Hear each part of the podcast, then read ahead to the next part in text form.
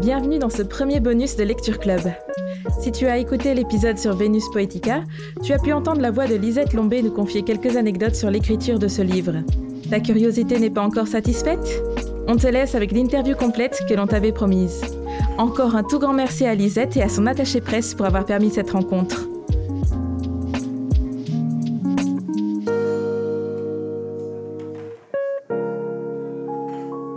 Je vais commencer par une question sur euh, l'écriture en général. À quoi ressemblaient vos premiers écrits? Est-ce que c'était déjà de la poésie ou euh, du slam? Ou c'était complètement autre chose? Alors, euh, mes tout premiers écrits, je ne sais pas où on doit placer le curseur sur la ligne du temps. Est-ce que ce sont des écrits de l'enfance ou est-ce que ce sont les écrits déjà de l'âge adulte? En tout cas, depuis l'enfance, c'est plutôt du, du, carnet intime. Voilà. Et puis à l'âge adulte, il y a des textes, je pense, euh, de poésie et l'érotisme est, est, présent parce que les premiers textes que j'ai édités, c'était dans la revue Le Fram, qui était une revue universitaire liégeoise, et il y avait déjà des textes érotiques à l'intérieur. Le slam est venu après avec la découverte euh, de la scène. Il me semble me souvenir que c'était en 2015 que tu as décidé d'arrêter ta, ta carrière professionnelle pour te concentrer sur ton art. Et j'imagine que c'est encore un truc qui te porte encore aujourd'hui et que tu ne regrettes pas du tout cette décision. Alors pour être honnête, euh, c'était moins une décision qu'une question de survie. Je pense que ça s'est plutôt posé dans ces termes-là. Le fait que le burn-out euh, vienne donner un coup d'arrêt euh, à la carrière professionnelle et un coup d'arrêt aussi au corps, ça c'était pas un mmh. choix. Mais par contre, de faire de cette halte forcée un moment de réflexion et une bifurcation professionnelle, ça, ça a été euh, réfléchi. Donc pas au départ avec cette idée de, de, vivre euh, de mon art ou de vivre de ma plume, mais plutôt de prolonger l'expérience professionnelle d'animatrice d'atelier d'écriture, euh, du coup salariée, d'essayer de lui donner une vie sous un autre statut administratif et de d'avoir de gagner en autonomie, en indépendance et finalement de continuer le même travail mais euh, ailleurs. Et puis l'écriture est arrivée aussi par euh, un hasard grâce à cette rencontre avec euh, Rosa Gasquet qui travaille chez les Arts Urbains, grâce à la découverte du milieu slam, grâce au prix Parole urbaine. Voilà, il y a quelque chose qui s'est euh, enclenché, mais ce n'était pas un choix euh, voulu, conscient en tout cas de l'écriture. Et après, c'est à, faire de belles rencontres et c'est à faire de, de plumes qui se délient, qui trouvent de la légitimité. Et puis cette prise de conscience très rapide que, et c'est d'ailleurs c'est resté un mantra, que seul cela, cela n'allait pas avoir de sens. Et donc la création assez vite de ce collectif El Slam, qui je pense voilà, m'a donné beaucoup de force voilà, pour me lancer dans, dans ce chemin-là. Et justement, aujourd'hui, il y a de plus en plus de femmes qui se mettent au slam et à la poésie. Est-ce que vous avez l'impression, du coup, d'être une pionnière dans le domaine? Comment est-ce que vous ressentez votre place avec cette montée en popularité dans ces médiums d'expression en Belgique, en particulier avec le nombre de femmes euh, qui s'y mettent de plus en plus? Alors d'abord, il faut rendre à César ce qui appartient à César euh, et rester humble. Donc moi, quand j'ai découvert le slam, il y avait déjà une très grande slameuse qui était déjà en train de, en Belgique, Joya Kayaga, qui est la première à interroger euh, cet endroit de slam et de poésie. Joya Kayaga, c'est une, euh, pour moi, l'une des premières qui a euh, communiqué sur son travail, qui a décidé qu'elle allait vivre de poésie et de slam et qui a mis des choses en place pour pouvoir le faire. C'est aussi quelqu'un, une grande rassembleuse, hein, qui a fait voyager des des poètes, des slameurs par-delà les frontières. Je pense aux, slameurs euh, venant d'Afrique. Donc quelque part, c'était euh, un modèle pour moi euh, à ce moment-là.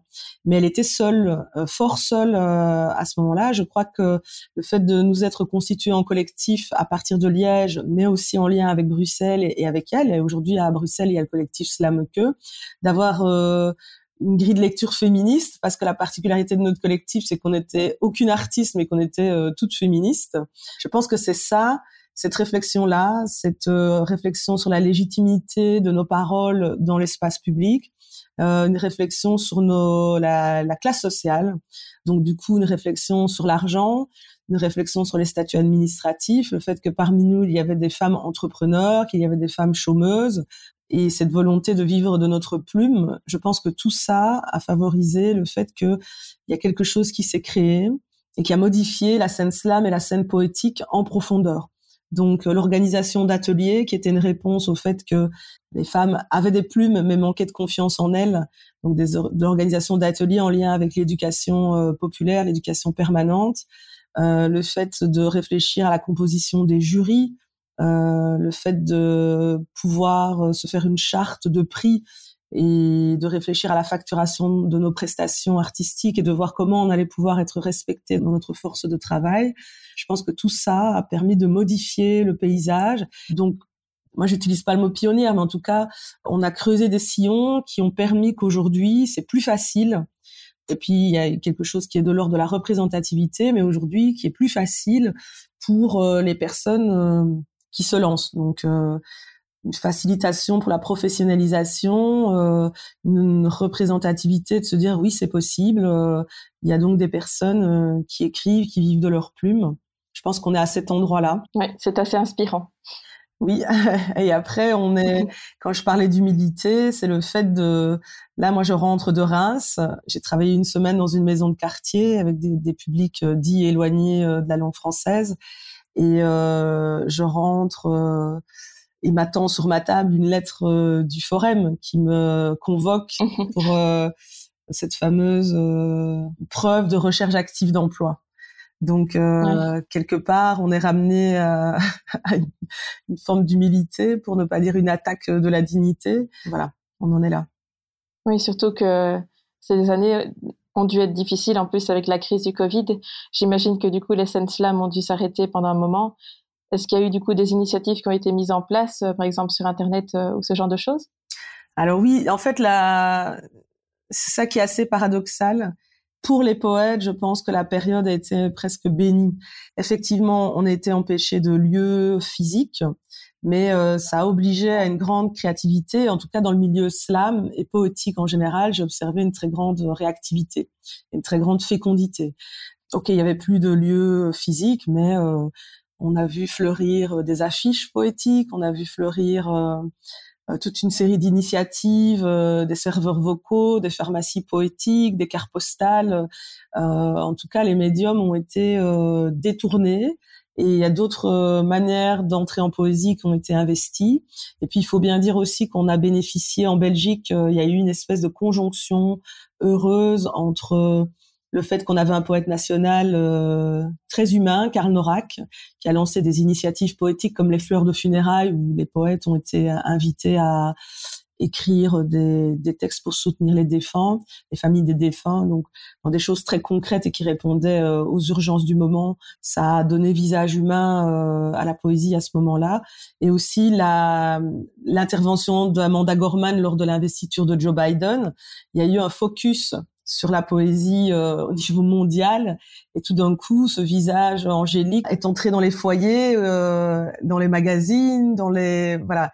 Et quelque part, c'était comme une espèce de, traînée de comète. Et on a eu aussi euh, sur nous quelque part les paillettes de cette comète. Elles sont retombées aussi sur nos visages. Oui, c'est drôle comme parfois. c'est les contraintes qui font plus avancer les artistes. Donc là, on s'est retrouvé en contrainte avec le Covid et du coup, ça fait exploser la créativité des gens et ça a donné plein d'initiatives euh, que vous décrivez très bien. Oui, après c'est créativité au forceps, hein. c'était quand même une injonction. Je pense qu'on se serait bien passé de ça, et aussi toujours de rappeler que il y a eu quand même un double mouvement, c'est-à-dire que les personnes qui étaient déjà un peu établies ou qui avaient déjà leur statut d'artiste ou qui avaient déjà un travail un peu visibilisé, je pense, ont profité. Je me mets évidemment dans ce lot-là, sur cette rive-là, ont profité. Euh, la conjoncture, je ne sais pas comment dire, c'est-à-dire que euh, moi j'ai donné beaucoup d'ateliers à distance, euh, on m'a on m'a demandé d'être créative, on m'a proposé d'écrire pour des magazines ce que je ne faisais pas avant, de d'être chroniqueuse radio ce que je ne faisais pas avant, euh, donc j'ai bénéficié de cet élan de créativité parce que j'avais déjà un nom qui était connu avant, mais par contre je pense que c'était mmh une secousse sans nom pour euh, les personnes euh, plus émergentes. Oui, tout à fait. Euh, et maintenant, j'aimerais bien revenir du coup plus au livre Vénus Poetica en tant que tel, tel qu'il va être discuté dans le podcast. donc, vous avez dit que ce livre faisait suite à une performance collective du même nom. Et j'aimerais bien, est-ce que vous pouvez nous parler un petit peu de cette performance qui a eu lieu du coup à la bibliothèque d'Aix, si je ne me trompe pas? L'année en fait de mon burn-out, ça a été une année féconde, c'est-à-dire que je me posais pas trop de questions, j'étais en mode survie avec une créativité débridée.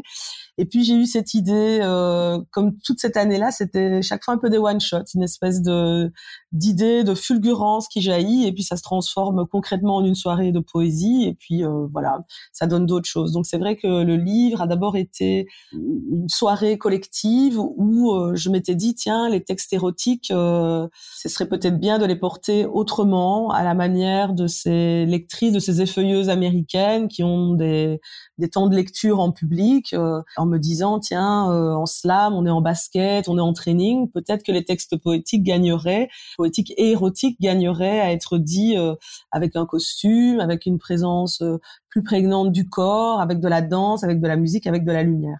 Et donc à ce moment-là moi j'étais dans des balbutiements de cabaret donc ce n'était pas moi qui devais porter totalement cette idée. Et donc j'ai fait j'ai demandé à des il y avait Louise Emo, il y avait d'autres personnes du cabaret, voilà, de participer à une soirée euh, métissée, avec un mélange d'effeuilleuses, avec un mélange de lectrices, avec un mélange euh, de slameuses.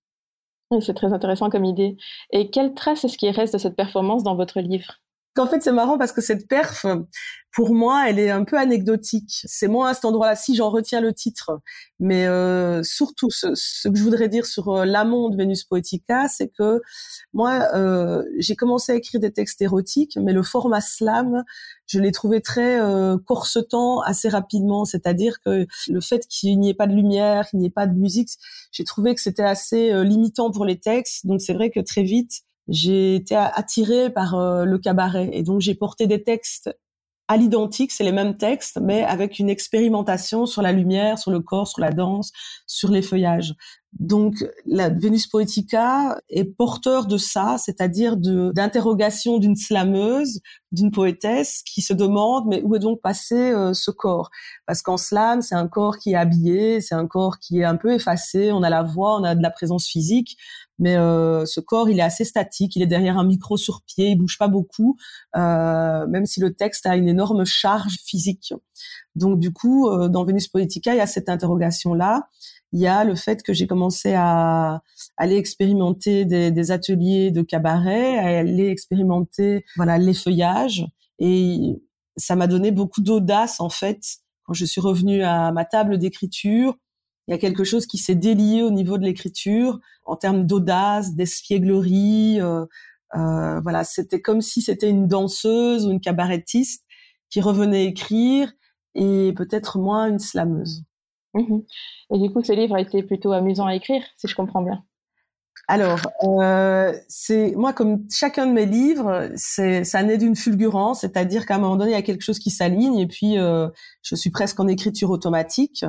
Euh, ce livre, il est né d'abord d'une grande euh, tristesse, c'est-à-dire ça part d'une d'un état euh, de rupture qui m'a mis à un endroit très très particulier. Et donc c'est presque une lutte, c'était presque une interrogation pour aller questionner voilà la fin de l'amour et qu'est-ce qui reste une fois qu'il n'y a plus d'amour. Donc c'est un livre qui est presque vidé de la notion même d'amour. Initialement, c'était un, une grosse brique fourre-tout et mon éditeur, Antoine Wouters, euh, a directement attiré mon attention sur le fait que, bon, ça n'allait pas fonctionner sous cette forme-là. Il y avait trop, c'était trop fourre-tout. Il a gardé les six premières pages, qui étaient euh, des pages, euh, des fragments érotiques. Et ça, c'est devenu Vénus Poetica. Il m'a mis en défi d'écrire durant l'été. Et donc, je nous revois boire un verre. Je suis rentrée chez moi.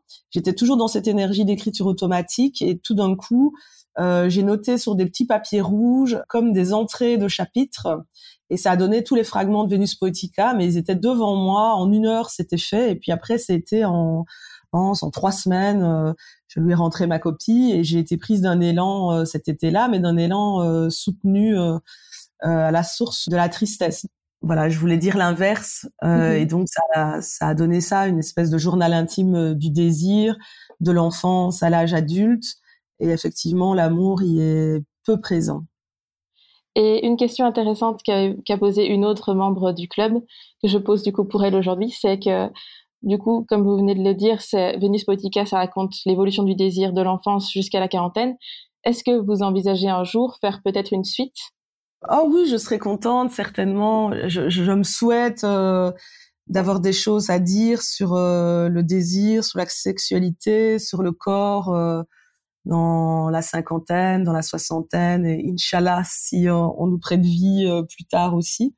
parce que je pense que l'engagement féministe, il est là aussi, de pouvoir aborder une thématique et de la faire tenir dans le temps, de ne pas la réserver euh, à un moment où la norme nous, nous camperait. Donc, par exemple, la sexualité qui serait liée à la jeunesse. Voilà. Donc oui, oui, ça, euh, mais pas une suite. Moi, je travaille par euh, par jaillissement. Donc, euh, Venus Poetica, c'est une énergie d'avant confinement, une énergie de grande confiance dans dans le corps qui était en train de se libérer avec le cabaret, dans une recherche de légèreté. Euh, et puis le confinement est arrivé et euh, moi m'a très très fort questionné sur cette énergie-là, donc je ne suis plus à cet endroit-là. Mais voilà. Mmh. Très bien. On lira ça avec impatience quand ça sortira. et du coup, le désir et le plaisir chez les femmes, c'est encore et toujours un tabou aujourd'hui. Euh, le livre que vous avez ici, ça apporte vraiment une pierre à la libération de la parole féminine, avec d'autres livres, bien sûr, euh, qui apparaissent ces années-ci. Est-ce que vous pensez qu'il a eu un certain impact? Est-ce que vous avez eu des retours de lectoristes, par exemple, qui vous ont touché Oui, alors euh, c'était assez particulier parce que le livre, il est sorti 15 jours avant le grand premier confinement et il a eu une espèce de vie sans moi. Euh, on a fait euh, une sortie à la Maison de la Poésie d'Amay, puis euh, une librairie. Et voilà, il a eu sa vie sans moi, donc j'ai eu des retours pendant le confinement. Oui, alors les gens pointaient. alors il y a aussi des retours, ça c'était plus étonnant aussi d'hommes. Hein, euh, il n'y avait pas que des femmes. Les premiers retours que j'ai eus, c'est plutôt des hommes, euh, voilà, qui étaient un peu chamboulés par euh, l'approche frontale de la sexualité, mais c'est bien, ça leur a fait du bien. Et puis voilà, ce qui était mis en avant, ben, parfois c'est la crudité, ça, ça revient, c'est-à-dire quelque chose d'assez frontal, moi je dirais ça, frontal, d'assez nerveux, hein, qui peut parfois être dérangeant, mais en même temps le but c'est ça aussi, c'est de, se questionner. Ce que j'ai eu dans les retours, c'est que effectivement c'est un texte érotique, mais euh, il y avait quand même autre chose que le texte érotique, c'est que ça interroge la classe sociale, ça interroge les questions de racisme, les questions de sexisme. Et pour moi, il y a ces, ces corps individuels, ce désir individuel, mais c'était surtout un questionnement sur le corps social et euh, sur les normes. Donc ça, voilà, dans les retours, c'est revenu. Et puis alors, ce qui est beau, c'est que ce livre euh, a comme une vie euh, des seconds souffles là pour le moment. Des personnes du théâtre aussi euh, s'en emparent, des personnes qui doivent choisir des textes pour présenter des, des, des, examens au conservatoire s'en emparent. Donc voilà, il était écrit, je l'ai écrit avec une énergie slam, c'est-à-dire une oralité de slameuse. Je l'ai écrit pour pouvoir le dire sur scène aussi. Et avant qu'il ne le sorte, d'ailleurs, il y avait des textes que je disais déjà sur scène. Et là, euh, ça se prolonge dans le spectacle Brûler danser que j'ai co-créé avec euh, la musicienne Chloé Dutrèfle. Il y a des textes aussi de Vénus Poetica qui sont repris sur scène. Oui, ça doit être bien de voir qu'un livre continue à vivre au-delà de la période de nouveauté. Souvent, euh, quand le livre sort en librairie, après, il a parfois tendance à être mis de côté, en tout cas dans les librairies, avec ce cycle des nouveautés qui est assez intense en ce moment, et de voir euh, que le livre continue à vivre. Oui, alors là c'est la particularité. Euh, comme on est, on travaille sur la scène, on peut emporter nos livres euh, dans nos sacs à dos. C'est-à-dire que le, le livre, et bon en tant que slameuse, pour moi, j'ai toujours considéré le livre comme un, un tenté du texte. Donc euh, mes textes, ils existent avant. Il y a la temporalité évidemment. J'appelle ça le temps long, le temps froid de l'édition. Les textes, pour moi, ils existent avant, ils existent sur scène. Je les capture à un moment donné, puisqu'il faut bien les capturer pour pouvoir les partager avec euh, des lecteurs et des lectrices. Et puis après, ils ont leur vie. Ils continuent de vivre euh, sur scène et ils continuent à, surtout à se modifier sur scène. Je ne les dis pas comme ils sont écrits dans le texte. Moi, je rêverais de pouvoir rééditer euh, tous les six mois, le, le parce que ils, ils, se modifient, mais il faut accepter qu'ils sont partagés euh, sous cette forme-là. Oui, du coup, le texte, il est sorti en 2020. Comment vous le percevez aujourd'hui par rapport à quand il est sorti? Est-ce que vous avez des, une évolution dans ce que vous ressentez euh, par rapport à ce texte-là? Alors, quand je relis mes textes érotiques, j'ai chaque fois une forme de, je suis un peu gênée, hein, je suis un peu de la crudité, voilà. Donc, mais ça, c'est c'est quelque chose de voilà. Et en même temps, euh, ouais, voilà, je, je, je me dis tiens, moi-même ça me dérange, moi-même ça me bouscule, moi-même ça. Euh, et en même temps, je me dis euh, que que c'est que c'est le but en fait. Euh, ça n'avait ça n'a pas vocation à être ronronnant ou redondant. C'est sorti comme ça, donc il faut assumer ses mots. Voilà. Et puis non, c'est assumer ses mots et puis euh, être quand même fier de la liberté de ton. Moi, j'ai d'abord été, voilà, j'ai d'abord été triste en fait que le confinement vienne euh, empêcher la sortie puis j'ai été heureuse de voir que le texte a, voyagé euh, seul. J'ai été heureuse des retours. J'ai eu euh, moi une année euh, fantastique, c'est-à-dire que j'ai pu discuter de ce texte malgré tout. Oui, c'est vrai que c'est aussi une des forces de l'art de secouer les gens. Parfois quand ils ne s'y attendent pas, mais c'est aussi une des grandes forces de ce roman qui moi aussi m'a beaucoup secoué. Une autre question, c'était quelle est la part de fiction et la part biographie dans ce livre? J'imagine qu'il y a une grosse part de votre vie, et il y a une autre part euh, qui est plus imaginée euh, artistique?